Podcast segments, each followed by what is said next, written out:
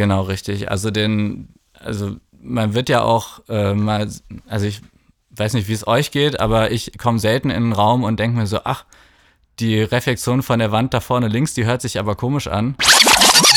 Menschen sind ja für vieles empfänglich, was sie gar nicht verstehen oder zuordnen können. Wo hakst du da ein? Ich hake ein in dem Moment, wo du das Ganze rückwärts durchführst. In dem Sinne. Also, also Tray Racing, das, oder? Nee, nicht Tray.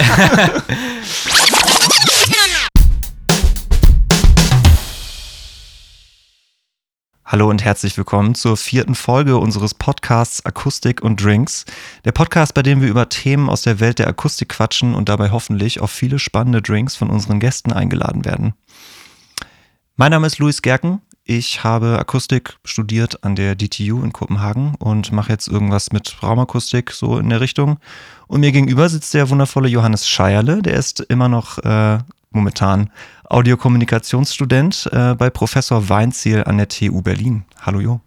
Moin Luis, hallo auch von meiner Seite.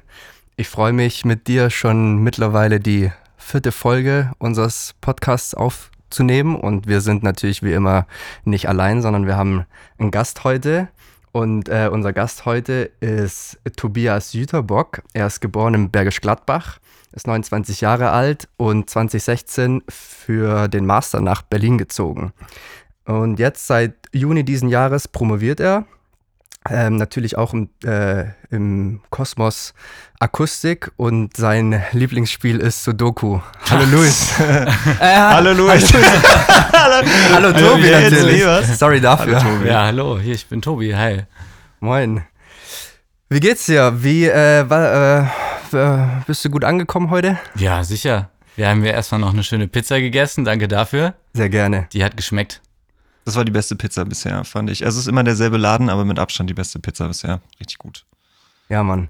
Tobi, äh, vielleicht kannst du dich nochmal selber ein bisschen weiter vorstellen. Ähm, was hast du studiert, beziehungsweise wie bist du zu dem Punkt gekommen, dass du jetzt promovierst ähm, und wie bist du überhaupt zur Akustik gekommen? Ja, äh, genau. Also ich komme aus Köln.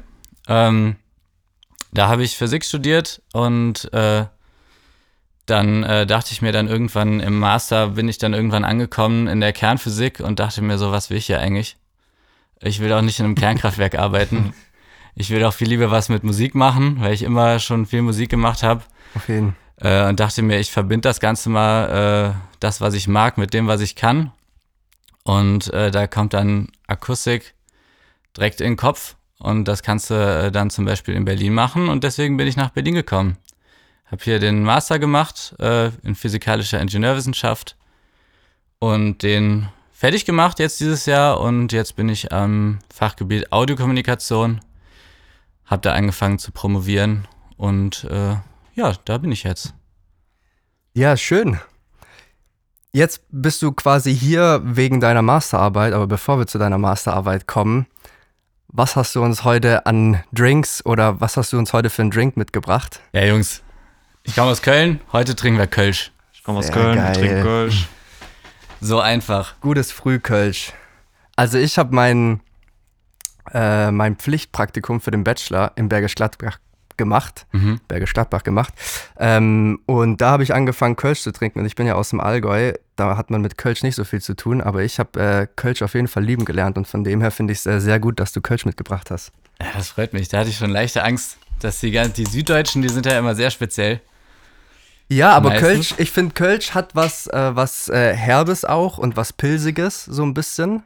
Und ich bin kein helles Trinker, sondern Pilztrinker und deswegen so. wundert mir Kölsch natürlich sehr gut. Ja, dann prosten wir darauf mal an, ne? Ja, Prost. Yes. Ja. Prost. Ja, ich komme auch aus Köln, by the way. Aber ich bin schon so früh aus Köln weggezogen, dass sich dieses Bier für mich nicht nach Heimat anschmeckt, sondern äh, ja, wie gesagt, also ich habe damals noch kein Bier getrunken, von daher. Äh, es ist für mich just another beer. Wann bist du denn weggezogen aus Köln? Mit zehn. Okay, verständlich. Spätzünder, wa? Mhm. ja, Tobi, warum bist du heute hier? Wegen deiner Masterarbeit. Ups. Hier ist gerade ein bisschen äh, was äh, gegen den Tisch gekommen. Egal, du bist wegen deiner Masterarbeit hier. Kannst du vielleicht ähm, uns mal ein bisschen abholen, uns und die Zuschauer, die ZuhörerInnen, was denn überhaupt so das Thema deiner Masterarbeit war, so ganz kurz und einfach gesagt. Ganz kurz, einfach gesagt, ein paar Buzzwords. Ähm, es, es geht um Raumakustik, es geht um virtuelle Raumakustik. Und was ich gemacht habe, ich habe ein, äh, ein Modell weiterentwickelt, ein parametrisches äh, Raumakustikmodell, ähm, in dem es eigentlich darum geht, äh, welche Reflexionen können wir überhaupt hören und welche nicht. Mhm. Also es ist quasi eine Dekodierung einfach von, von Reflexionen. Jetzt muss ich direkt äh, mit MP3 kommen, weil das da ja natürlich auch äh, passiert, dass man quasi gewisse Sachen hört und gewisse Sachen nicht hört und damit hast du dich einfach beschäftigt. Genau, aber jetzt nicht mit, äh, mit Musik. Ähm, MP3 ist ja ein bisschen, welche, welche Frequenzen kannst du hören oder welch, was, ne, was, was wird verdeckt durch anderen Schall. Bei mir ist es eher, ähm, welche Reflexionen machen einen Raum zu dem, der er ist. So, welche Reflexionen sind wichtig für den Höreindruck von so einem Raum. Ähm, mit dem Ziel, dass man alles, was man dafür nicht braucht, einfach weglassen kann. Das ist gerade wichtig, wenn wir jetzt, jetzt im Kosmos Computerspiele befinden oder Virtual Reality. Da wollen wir natürlich, dass sich ein Raum so anfühlt wie das, was wir sehen. Mhm. Wir wollen aber jetzt nicht, dass der ganze Computer mit dem Berechnen der Raumakustik beschäftigt ist und mhm. äh, gar nicht mehr Zeit hat, das, äh, die Grafik noch mitzuhandeln. Okay. Es geht also darum, äh, einen Sound zu erzeugen, der sich so anhört, als wäre man tatsächlich in einem Raum. Richtig. Ja, und äh, genau, wir hatten ja gerade schon im Vorgespräch kurz darüber ein bisschen gesprochen. Ähm, vielleicht haken wir an dem Punkt ein, dass ähm, es nicht nur darum geht, dass wir in einem Raum sind, sondern dass es vor allem auch darum geht, dass ein Sound aus einer bestimmten Richtung in diesem Raum kommt. Und genau. vielleicht wollen wir als allererstes klären, wie, wie, wie funktioniert das überhaupt? Also Menschen können hören, aus welcher Richtung Sound kommt und äh, wie, wie, wie machen wir das eigentlich? Genau, also wir haben ja alle zwei Ohren. Also hoffentlich alle, die meisten zumindest von uns haben zwei Ohren. Wir drei haben auf jeden Fall hier mindestens alle zwei ja, Ohren. Mindestens zwei Mind Ohren. Also wir, wir drei mindestens haben zwei Ohren. Ja, richtig. Ähm, und dass wir hören können, wo jetzt irgendwas herkommt, äh, liegt genau daran. Ähm, wenn wir uns jetzt vorstellen, links neben uns steht jemand und redet mit uns, dann kommt der Schall irgendwie aus der linken Richtung und wird zuerst das linke Ohr erreichen und dann irgendwie um den Kopf rumgehen und dann äh, ein bisschen später das rechte Ohr erreichen. Das heißt, am rechten Ohr ist der Schall verzögert und auch ein bisschen leiser. Und das sind so die beiden äh, Mechanismen, mit denen wir, die wir benutzen, um jetzt so rechts-links zu unterscheiden und da die ähm, die Verortung von irgendwelchen Schallquellen durchzuführen im Kopf. Das ist das, was passiert im Endeffekt. Also die Zeitdifferenz und die Lautstärkedifferenz genau. an den genau. verschiedenen Ohren, an den beiden Ohren quasi. Genau. Die sind maßgeblich ähm, verantwortlich dafür, dass wir rechts, links hören können. Äh, vorne, hinten, oben, unten ist da ein bisschen schwieriger. Äh, wenn man sich vorstellt, irgendwie ein Schall kommt genau von vorne, dann äh, kommt der gleichzeitig an beiden Ohren an. Genau wie wenn jetzt ein Schall von oben kommt oder von hinten kommt. Das heißt, da helfen uns diese sogenannten binauralen Cues überhaupt nichts. Äh, dafür brauchen wir dann sogenannte monoaurale Cues.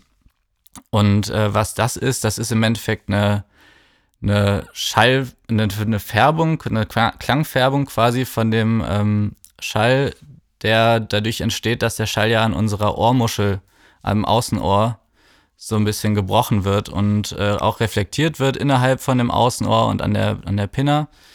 Und ähm, das sorgt, das, das kennen wir ähm, unterbewusst, diese, diese Muster quasi, diese, diese Klangfärbung. Und dadurch kann unser Gehirn dann einordnen, wo jetzt Schall herkommt. Das bedeutet also, dass äh, jeder Mensch ein bisschen unterschiedlich hört, beziehungsweise unterschiedliche Ohren hat und dadurch eine bisschen unterschiedliche Färbung hat und deswegen jedes Signal zwar wahrscheinlich auf einer sehr ähm, untergeordneten Ebene, aber letzten Endes ähm, jeder Mensch eine unterschiedliche Übertragungsfunktion von dem, was du gerade gesagt hast, eben hat. Genau, also Übertragungsfunktion ist ein, äh, ist ein gutes Wort. Ähm, damit kann man diese äh, Klangfärbung auch quantifizieren und in äh, computerfreundlichen Datenformaten abspeichern. Das äh, die Kopfübertragungsfunktion oder HRTF, die ähm, beschreibt einfach nur das, äh, was wir eben alles gesandt haben, ne? also die Laufzeitdifferenz zwischen den Ohren, die Pegeldifferenz zwischen den Ohren und die ähm, Klangfärbung an den jeweiligen Ohren, abhängig davon, wo jetzt Schall herkommt. Und ähm, genau, was, jetzt habe ich das wiederholt, was du gesagt hast. Aber es war trotzdem richtig. also wir haben quasi, letzten Endes haben wir die binauralen Cues, also äh, die, die Zeitdifferenz und die, also um es nochmal zusammenzufassen, und die Lautstärkedifferenz zwischen den Ohren und quasi die Übertragungsfunktion, die HRTF, wo quasi auch monaurale Cues noch mit drin sind, um quasi die Klangfärbung ähm, einzuordnen, ob ein Schall von vorne, von hinten oder von oben kommt. Das genau. ist quasi das, wie wir alle Richtungen, alle drei XYZ-Richtungen quasi wahrnehmen können. Richtig. Okay. Ähm, okay, und, und diese, diese Übertragungsfunktion, die sozusagen das, das Gehör oder das, was vor dem Hören passiert, charakterisiert, ähm, was, was kann man damit jetzt alles anstellen? Äh, damit kann man zum Beispiel, also wofür es am häufigsten benutzt wird, ist, ähm, damit kann man quasi räumliches Hören, also dreidimensionales Hören, komplett abbilden. Das heißt, wir können jetzt irgendeinen Kopfhörer nehmen zum Beispiel ähm, und diese Kopfübertragungsfunktion nehmen und irgendein beliebiges Schallsignal nehmen und die beiden Signale miteinander verwursteln und dann uns auf Kopfhörern äh, Signale an den Ohren erzeugen, die so wirken auf uns subjektiv, als würden die aus einer bestimmten Richtung kommen. Und das funktioniert richtig gut. Das heißt, wir können uns mit diesen Übertragungsfunktionen beliebige 3D-Szenen ähm, mit äh, immersivem Sound auf Kopfhörern simulieren.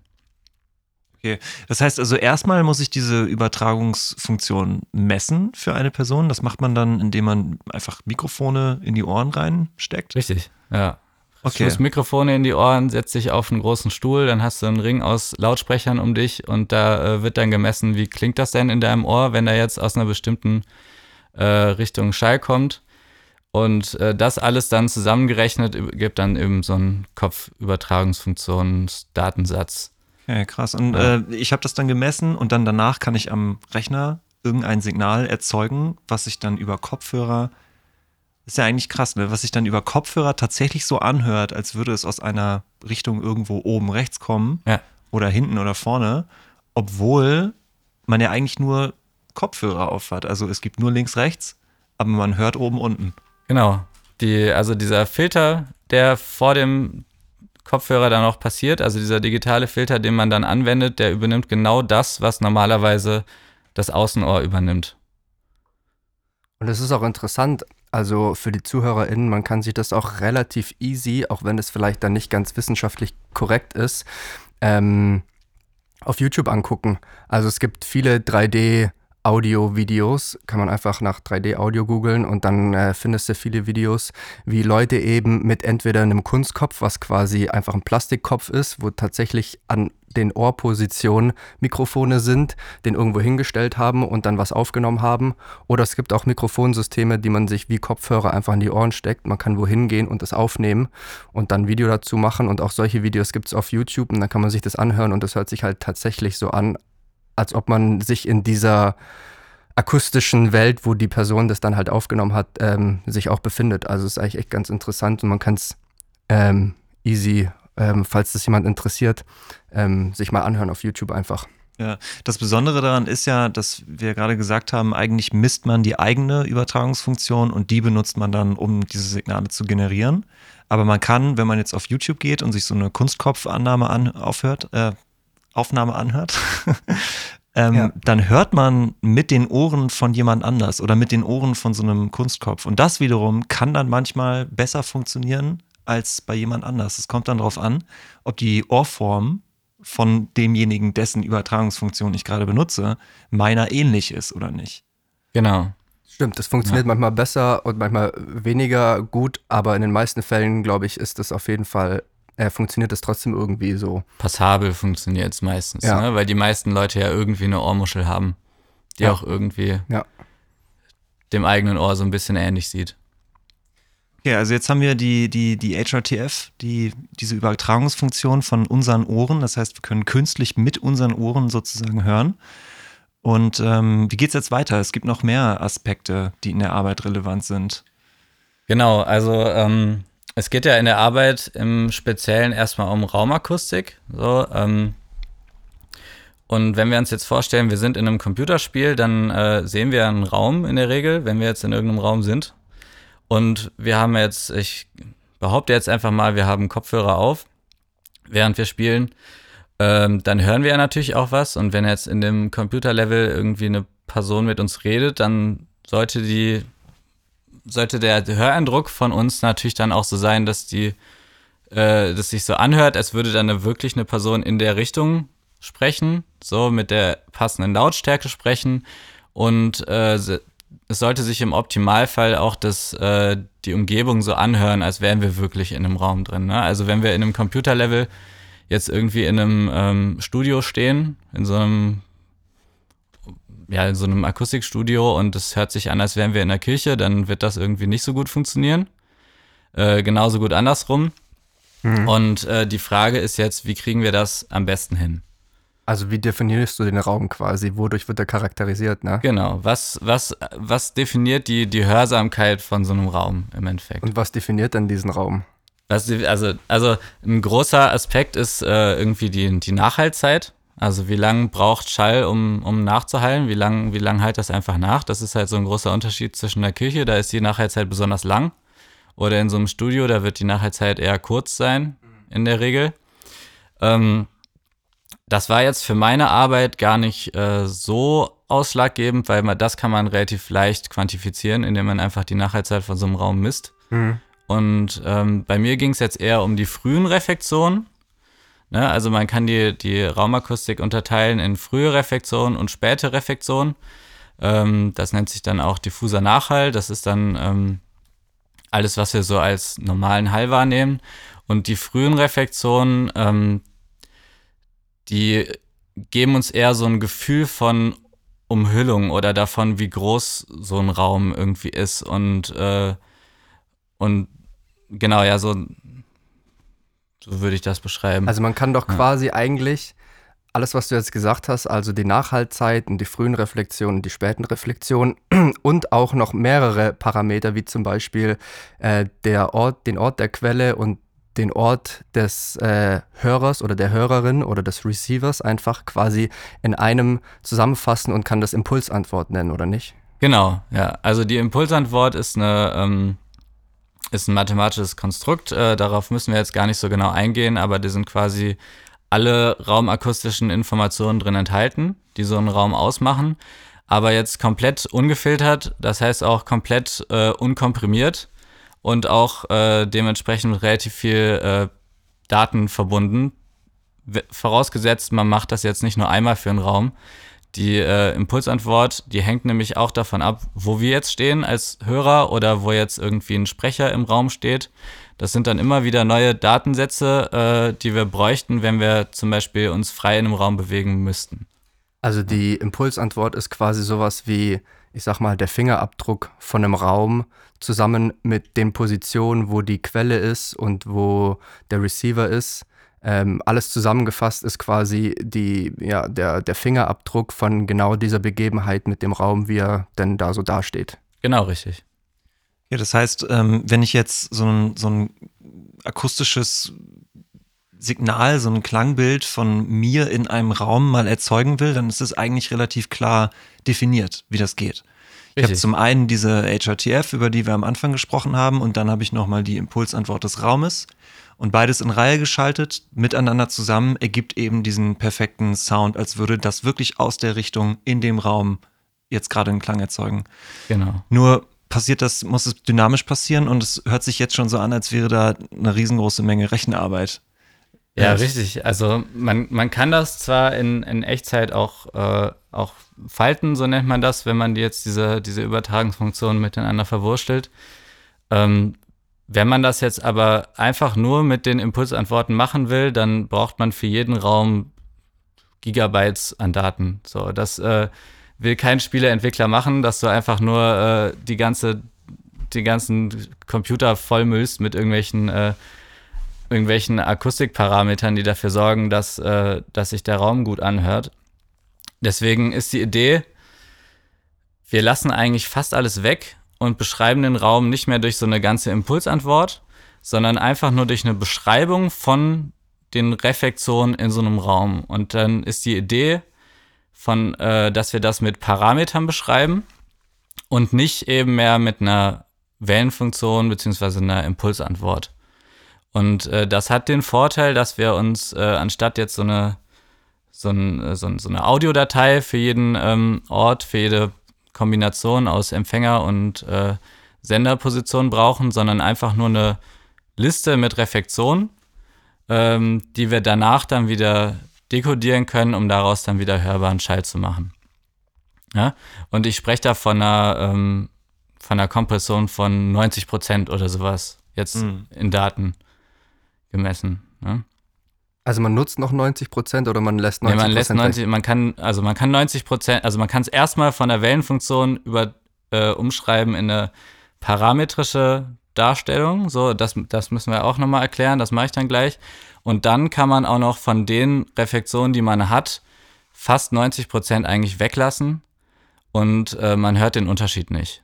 Also man braucht gar nicht so viel, was tatsächlich wirklich in der Realität passiert, um das gleiche Ergebnis zu erzielen. Genau, richtig. Also den, also man wird ja auch äh, mal, also ich weiß nicht, wie es euch geht, aber ich komme selten in einen Raum und denke mir so, ach, die Reflexion von der Wand da vorne links, die hört sich aber komisch an.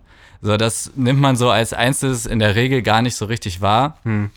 Und äh, wenn, dann nimmt man halt so ein paar direkte Reflexionen noch irgendwie wahr, die so ein bisschen formgebend sind für den Hörendruck in so einem Raum. Aber da ist auch ganz viel Information, die der Mensch einfach nicht mehr auflösen kann. Die du einfach ersatzlos quasi streichen kannst und ähm, es hört sich einfach noch genauso an. Und, und da, daran sind wir interessiert. Ja. Okay, und das ganze Thema hast du quasi genommen und im Prinzip äh, parametrisiert, ne? Also welche, was sind denn die Parameter, die du da genutzt hast, die diese Impulsantwort dann charakterisieren können? Genau, also ähm, die Para also parametrisches, parametrische Audiokodierung ähm, heißt im Endeffekt, ich nehme irgendwie Audio, das heißt eine, eine, eine Impulsantwort jetzt in dem Fall, und beschreibe die durch Parameter. Und was ich jetzt bei mir genau gemacht habe, ist, ich beschreibe die Raumakustik in Form von den Parametern jeder einzelnen Reflexion. Das heißt, ich gucke mir diese Impulsantwort an und versuche da irgendwie äh, Informationen raus zu, äh, zu detektieren über meine Reflexion. Und dann speichere ich für jede Reflexion jetzt nicht mehr eine ganze Wellenfunktion, sondern einfach nur, wann kommt eine Reflexion, aus welcher Richtung kommt die und wie laut ist die. Ja, das sind dann drei Zahlen, beziehungsweise sechs Zahlen, wenn wir nochmal X, Y, Z-Richtung haben. Mhm. Und das beschreibt dann eine Reflexion. Und dann können wir jetzt zum Beispiel sagen, wir nehmen jetzt irgendwie sechs Reflexionen, die sechs lautesten zum Beispiel, und speichern uns einfach nur die ab.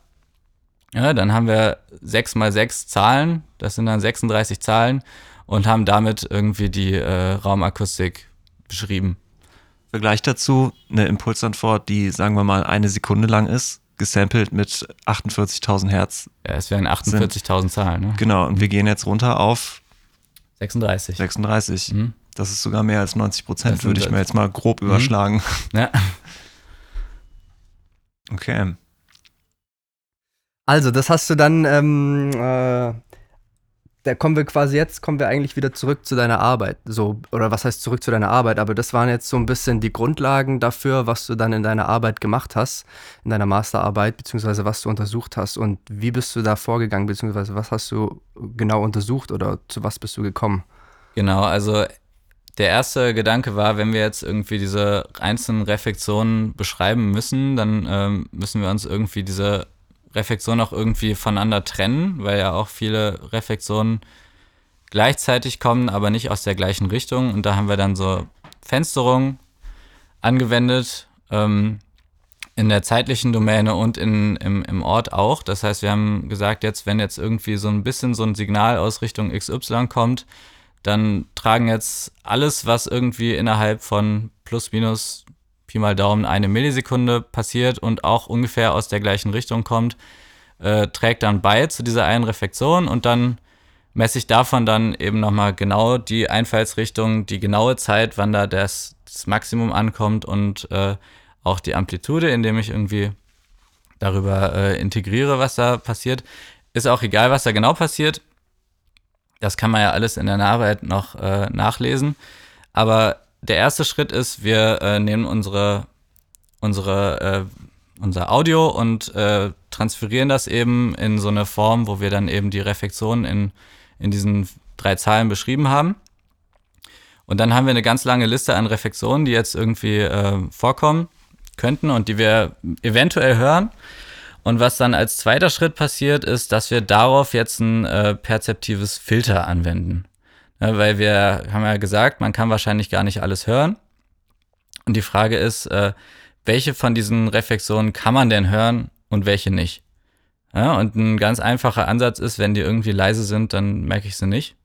Und wenn die laut wenn, sind, wenn schon. kurz vorher was Lautes war, dann wenn höre ich. Kurz vorher was Lautes war, dann besonders dann nicht. Das ja. sind dann so Maskierungseffekte. Das ist auch genau das, was bei, äh, bei MP3 passiert. Mhm. Forward Masking. Genau. Und äh, das hängt dann aber auch noch wieder ein bisschen von der Richtung zusammen, weil wir als Menschen doch irgendwie in der Lage sind, zwei Sachen gleichzeitig zu hören, die aus unterschiedlichen Richtungen kommen. Und das beides äh, spielt dann so ein bisschen zusammen. Und dann haben wir so, so, so Schwellwerte, die dann irgendwie von, von Einfallsrichtungen und von der Lautstärke abhängen. Und äh, alles, was dann unterhalb diesen Schwellwert fällt, lassen wir einfach weg. Und äh, dann haben wir, was danach rauskommt, ist eine sehr viel kürzere Liste an Reflexionen, die mhm. potenziell hörbar sind. Mhm. Ja, und dann äh, kommen wir eben dabei aus, dass wir dann vielleicht so nicht 200 Reflexionen haben, sondern sagen wir 18 oder sowas. Mhm. Ja? Also ich nehme diese Impulsantwort, die ja sehr, sehr filigran ist. Da sind tausende, Millionen, je nachdem, äh, Reflexionen drin. Und Schritt eins, du hast es Fenstern genannt. Mhm äh, werden Reflexionen sozusagen gruppiert, die eh aus derselben Richtung zur selben Zeit kommen. Das Ziel so ist jetzt äh, nicht unterschiedliche Reflexionen zu gruppieren. Das passiert auch, aber das ist eher so ein ungewünschter Nebeneffekt. Mhm. Äh, dass die Idee dahinter ist eigentlich, dass ich mehrere Samples von meiner Audiodatei, die zu einer Reflexion gehören, gruppiere zu einem Event. Okay. Also ich, mhm. ich, ich verklumpe die ein bisschen und genau. mache sie grober, damit sie ja nicht mehr so viel Aufwand bereitet und dann danach gucke ich, welche dieser Reflexionen kann ich wegschmeißen, weil sie eigentlich gar nicht gehört werden. Genau. Und was dann am Ende rauskommt, ist nur eine viel kleinere Anzahl an Reflexionen und die Reflexionen werden dann nochmal parametrisiert und dadurch wird es weiter vereinfacht oder bin ich da auf Nee, dann sind wir eigentlich fertig. Okay, das also, ist vorher schon. Dann passiert. sind wir eigentlich fertig. Äh, also die Parametrisierung ist der Schritt, äh, dass wir eine Reflexion eben beschreiben durch eine Einfallsrichtung und eine Zeit und eine Amplitude. Ne? Das sind die ja. Parameter, mit denen wir eine Reflexion beschreiben. Und äh, wenn wir jetzt unsere Liste an Reflexionen haben, dann sind wir soweit eigentlich fertig. Was wir dann noch machen können, ist das wieder zurückrechnen, wieder in was Hörbares, in so ein, zum Beispiel so ein binaurales Signal, was wir dann auf den Kopfhörer schicken. Und die Idee ist dann, dass sich das genauso anhört wie das, was wir vorher eigentlich reingegeben haben. Nur dass wir das jetzt nicht mit einem Soundfile, was irgendwie, ähm, was weiß ich, eine halbe Sekunde lang ist, ähm, beschrieben haben, sondern mit äh, 36 Zahlen. Ne? Und äh, die Entfaltungs-, also die, die äh, Algorithmen, mit denen man so eine, so eine Liste an Reflexionen wieder in ein binaurales Signal umwandeln kann, die sind auch so effizient, dass man das auch in Echtzeit machen kann. Mhm. Und ähm, diese Impulsantwort, die wurde vereinfacht. Die kann ja beliebig weit vereinfacht werden. Genau. Woher weiß ich denn, wie weit ich sie vereinfachen kann, bis zu irgendeinem Punkt, an dem es irgendwie nicht mehr funktioniert? Ja, das ist, äh, das ist die große Frage. Ne? Also wir haben das äh, getestet, einfach indem wir einen Hörversuch gemacht haben. Und mhm. äh, wir haben den, ähm, den Probanden und Probandinnen dann äh, äh, Samples abgespielt und ähm, da einfach mal eine unterschiedliche Anzahl an Reflexionen äh, weggelassen oder auch eben nicht weggelassen. So, wir haben zum Beispiel einmal alle Reflexionen weggelassen. Dann ähm, hat man quasi nur den, den direkten Schall quasi und noch so ein bisschen diffusen Nachhall. Mhm. Oder mal eine Reflexion genommen, mal drei, mal sechs, mal zwölf. Und äh, die Leute dann bewerten lassen, so was ist eigentlich, wie, wie groß ist der Unterschied zu dem Original, wo man quasi keine einzige Reflexion weggelassen hat und alle mitnimmt? Hm. Genau, und da kam raus, dass es eigentlich in der Regel reicht, die lautesten sechs Reflexionen mitzunehmen und den Rest einfach zu wegzuschmeißen. So bist du auf die Zahl 6 gekommen, die du quasi am Anfang vom Podcast schon gesagt hast, ähm, über den Hörversuch quasi. Sechs, genau. Sechs ist the magic number. Sechs ist ja so, das ist so ungefähr in dem Bereich, ähm, kann man sagen, ähm, Zumindest ist es das, was, was, du jetzt bei deinen Hörtests rausgefunden hast. Ähm, ist es auch, da gibt es bestimmt auch irgendwie Literatur dazu, die vielleicht auch mal solche Tests gemacht haben. Also deckt sich das ungefähr mit der Literatur oder deckt sich das nicht? Also aus der Literatur kenne ich jetzt die Zahlen 5 bis 11. Ne? Okay, also, also die Größenordnung kommt, ist auf jeden Fall ähnlich. Ja, genau.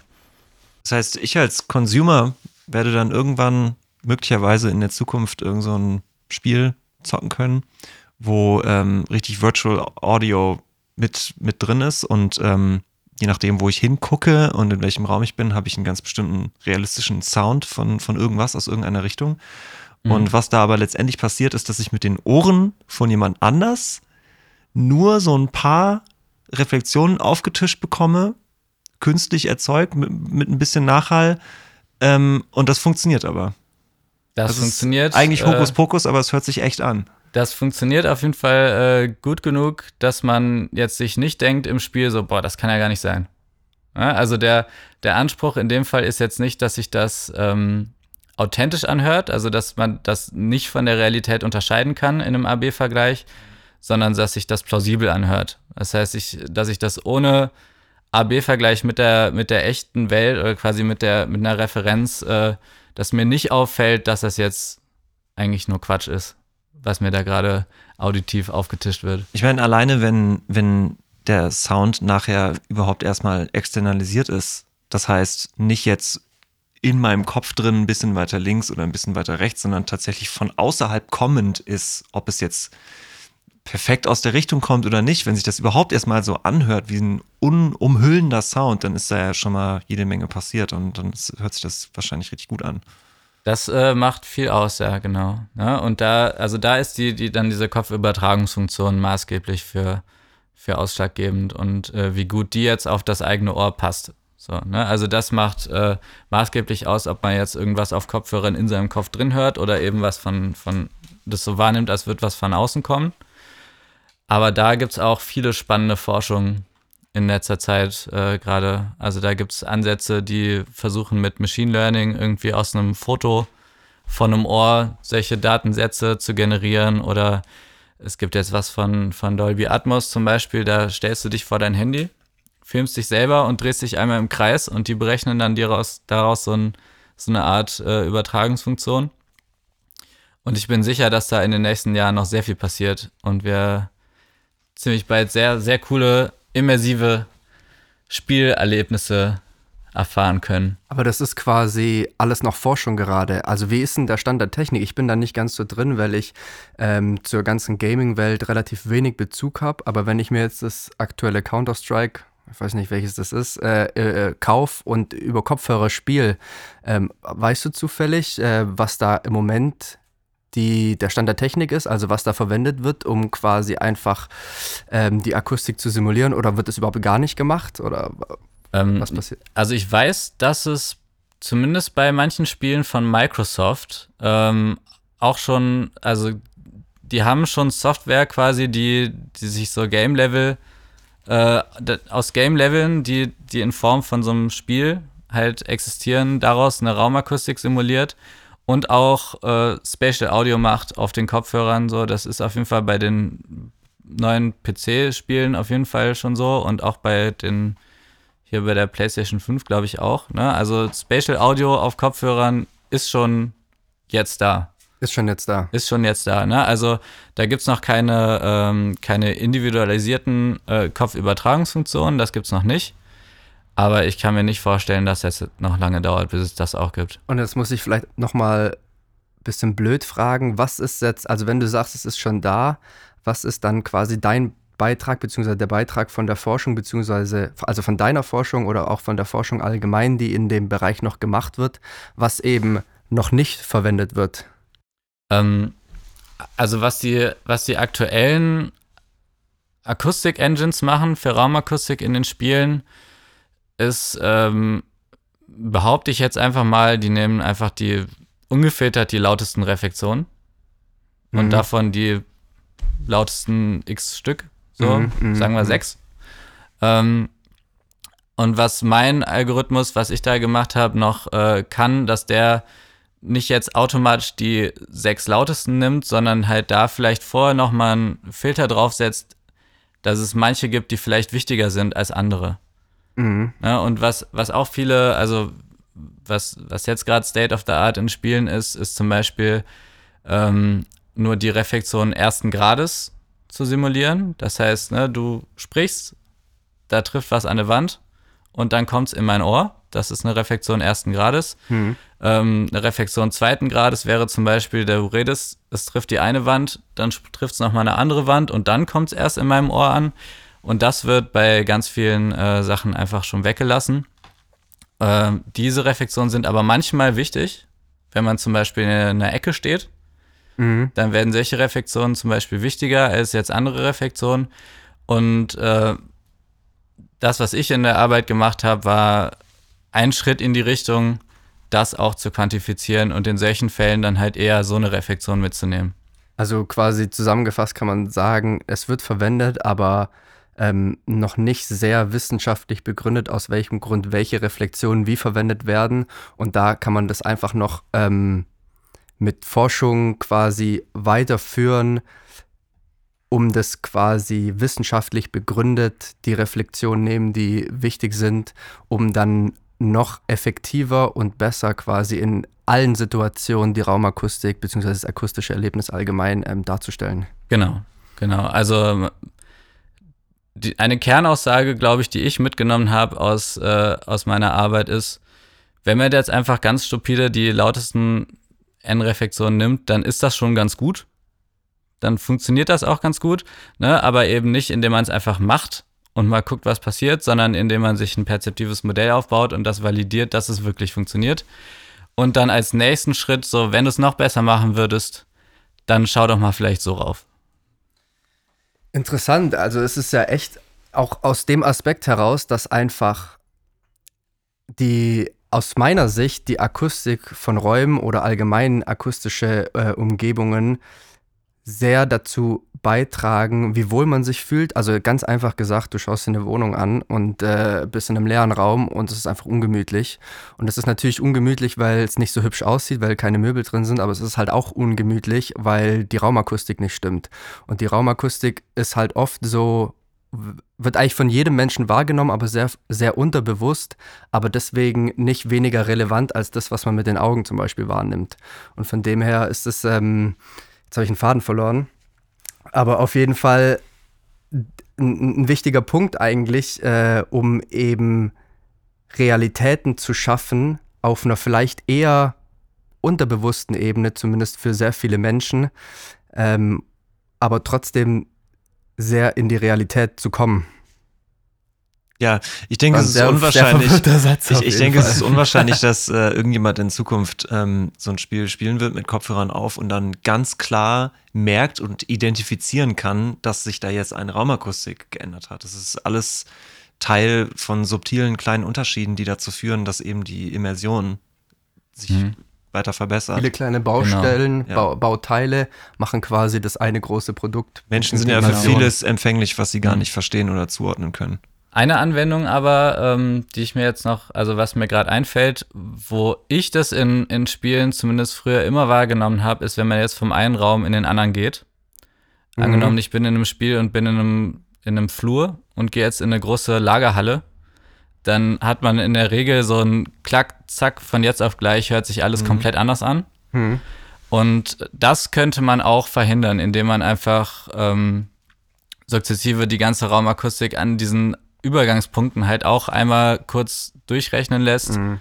dann enkodiert in dieses Datenformat, wo es halt eigentlich nicht mehr viel Speicherplatz braucht und dann in Echtzeit mit einem fließenden Übergang halt äh, übertragen kann wieder so. Ne? Dann hätte man da wirklich was, was näher an dem äh, an das kommt, was man in echt auch hören würde, wenn man jetzt von einem kleinen Raum in einen riesigen Raum gehen würde.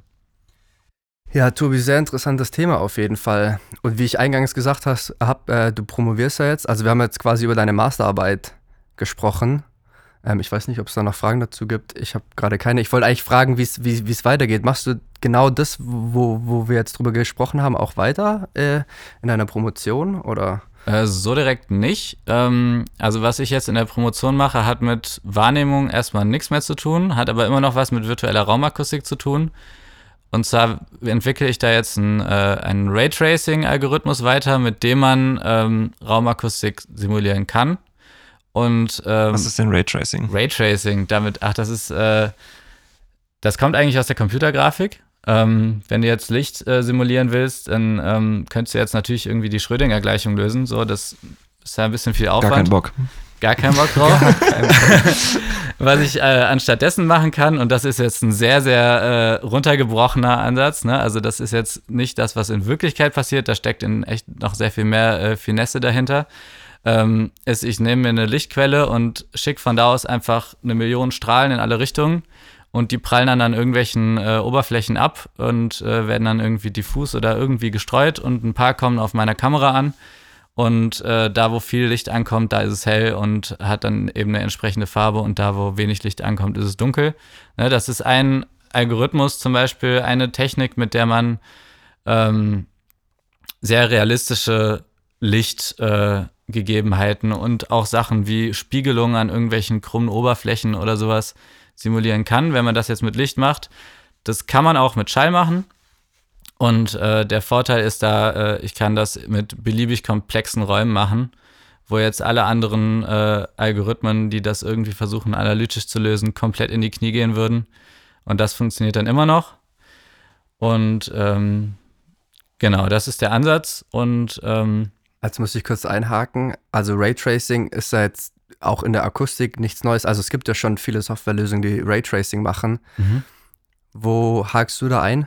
Ich hake ein in dem Moment, wo du das Ganze rückwärts durchführst. in dem Sinne. Also, also Tray Racing, oder? Nee, nicht Tray.